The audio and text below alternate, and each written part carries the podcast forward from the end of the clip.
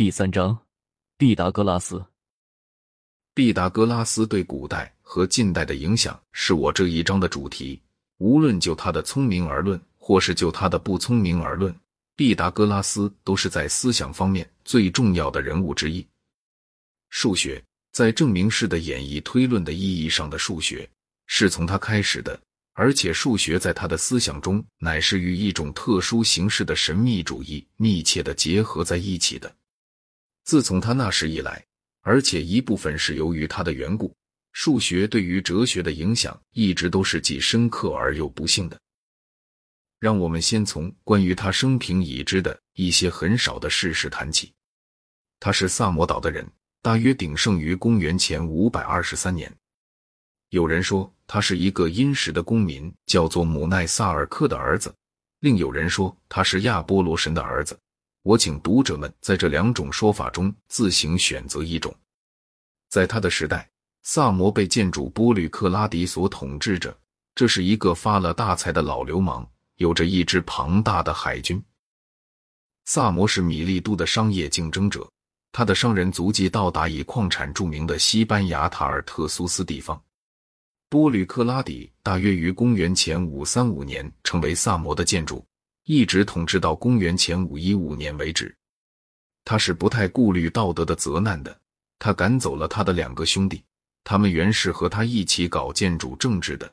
他的海军大多用于进行海上掠夺。不久之前，米利都臣服于波斯的这件事情对他非常有利。为了阻止波斯人继续向西扩张，他便和埃及国王阿马西斯联盟，但是。当波斯王堪比西斯集中全力征服埃及时，波吕克拉底认识到他会要胜利，于是就改变了立场。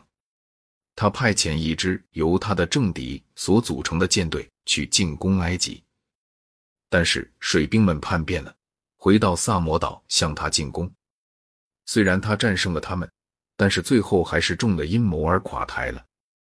在萨尔底斯的波斯总督假装着要背叛波斯大王，并愿拿出一大笔钱来酬答波吕克拉底对他的援助。波吕克拉底到大陆上去会晤波斯总督时，被捕并被钉死在十字架上。波吕克拉底是一位艺术的保护主，并曾以许多了不起的建筑美化了萨摩。安娜克里昂就是他的宫廷诗人。然而毕达哥拉斯却不喜欢他的政府。所以便离开了萨摩岛。据说毕达哥拉斯到过埃及，他的大部分智慧都是在那里学的。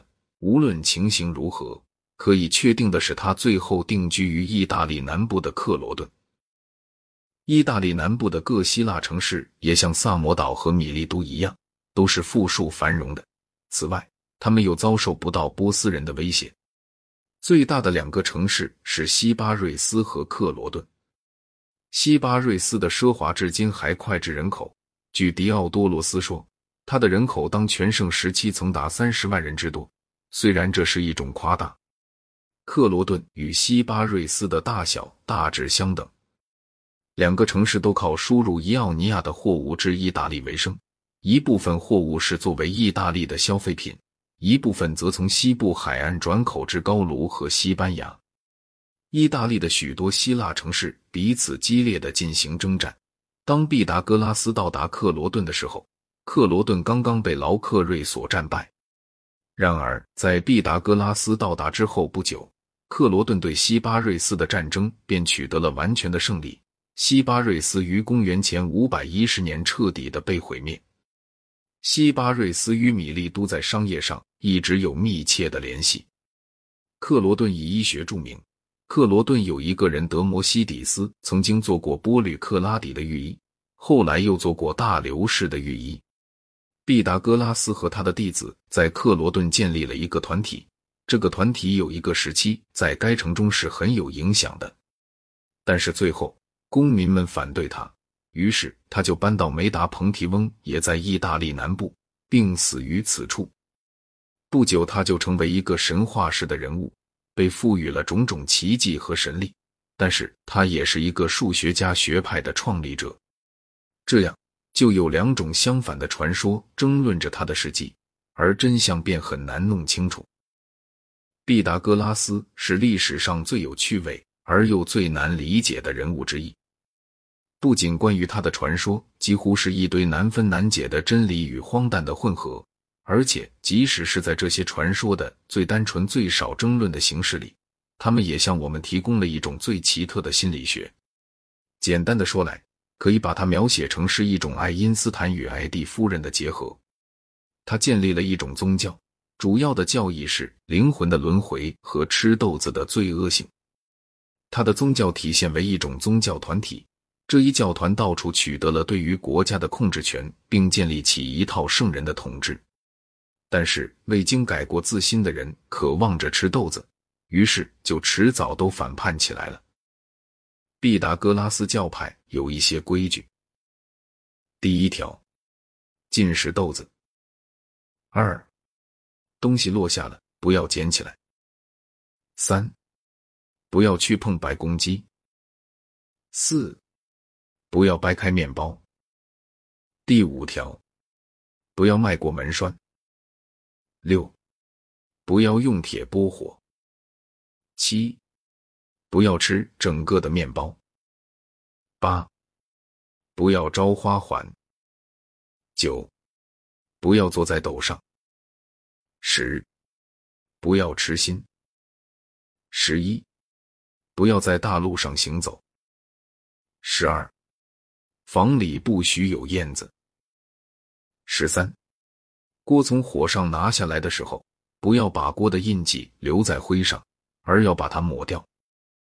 十四，不要在光亮的旁边照镜子。十五，当你脱下睡衣的时候，要把它卷起，把身上的印记磨平。所有这些诫命都属于原始的禁忌观念。康福德在《从宗教到哲学》中说，在他看来，毕达哥拉斯代表着我们所认为与科学倾向相对立的那种神秘传统的主潮。他认为巴门尼德，他称之为逻辑的发现者，是毕达哥拉斯的一个支派，而柏拉图本人则从意大利哲学获得了他的灵感的主要来源。他说，毕达哥拉斯主义是奥尔夫斯教内部的一种改良运动。而奥尔夫斯教又是狄奥尼索斯崇拜中的改良运动，理性的东西与神秘的东西之互相对立，贯穿着全部的历史。它在希腊人中间最初表现为奥林匹克的神与其他较为不开化的神之间的对立，后者更接近于人类学者们所研究的原始信仰。在这个分野上，毕达哥拉斯是站在神秘主义方面的，虽然他的神秘主义具有一种特殊的理智性质。他认为他自己具有一种半神明的性质，而且似乎还曾说过：“既有人，又有神，也还有像毕达哥拉斯这样的生物。”迪凯阿克斯说：“受他所鼓舞的各种体系，都是倾向于出世的，把一切价值都置于上帝的不可见的统一性之中，并且把可见的世界斥为虚幻的，说它是一种混浊的介质。”其中，上天的光线在五色和黑暗之中遭到了破坏，受到了蒙蔽。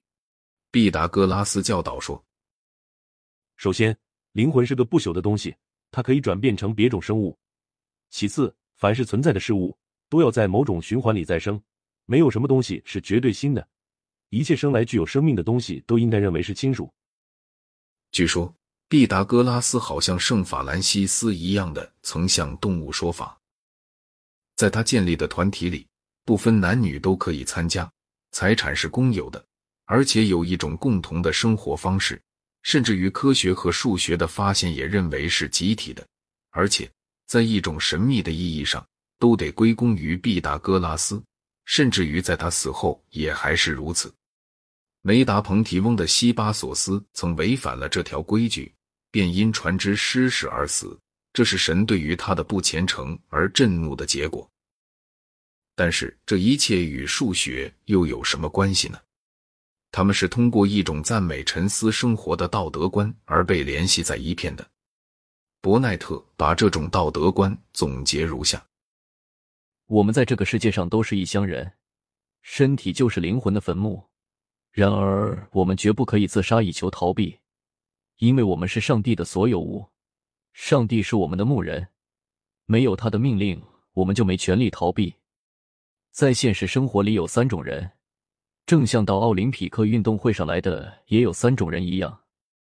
那些来做买卖的人都属于最低的一等，比他们高一等的是那些来竞赛的人。然而，最高的一种乃是那些只是来观看的人们。因此，一切中最伟大的进化便是无所为而为的科学。唯有献身于这种事业的人，以及真正的哲学家，才真能使自己摆脱生之巨轮。文字含义的变化往往是非常有启发意义的。我在上文已经提到“狂欢”那个字，现在我就要谈谈“理论”这个字。这原来是奥尔夫斯教派的一个字，康福德解释为热情的、动人的沉思。他说。在这种状态之中，观察者与受苦难的上帝合而为一，在他的死亡中死去，又在他的新生中复活。对于毕达哥拉斯，这种热情的、动人的沉思乃是理智上的，而结果是得出数学的知识。这样，通过了毕达哥拉斯主义理论，就逐渐的获得了它的近代意义。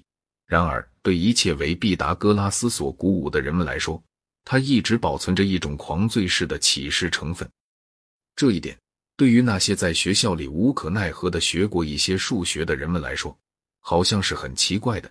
然而，对于那些时时经验着由于数学上的豁然贯通而感到沉醉欢心的人们来说，对于那些喜爱数学的人们来说，毕达哥拉斯的观点则似乎是十分自然的，纵令它是不真实的。仿佛经验的哲学家只是材料的奴隶，而纯粹的数学家正像音乐家一样，才是他那秩序井然的美丽世界的自由创造者。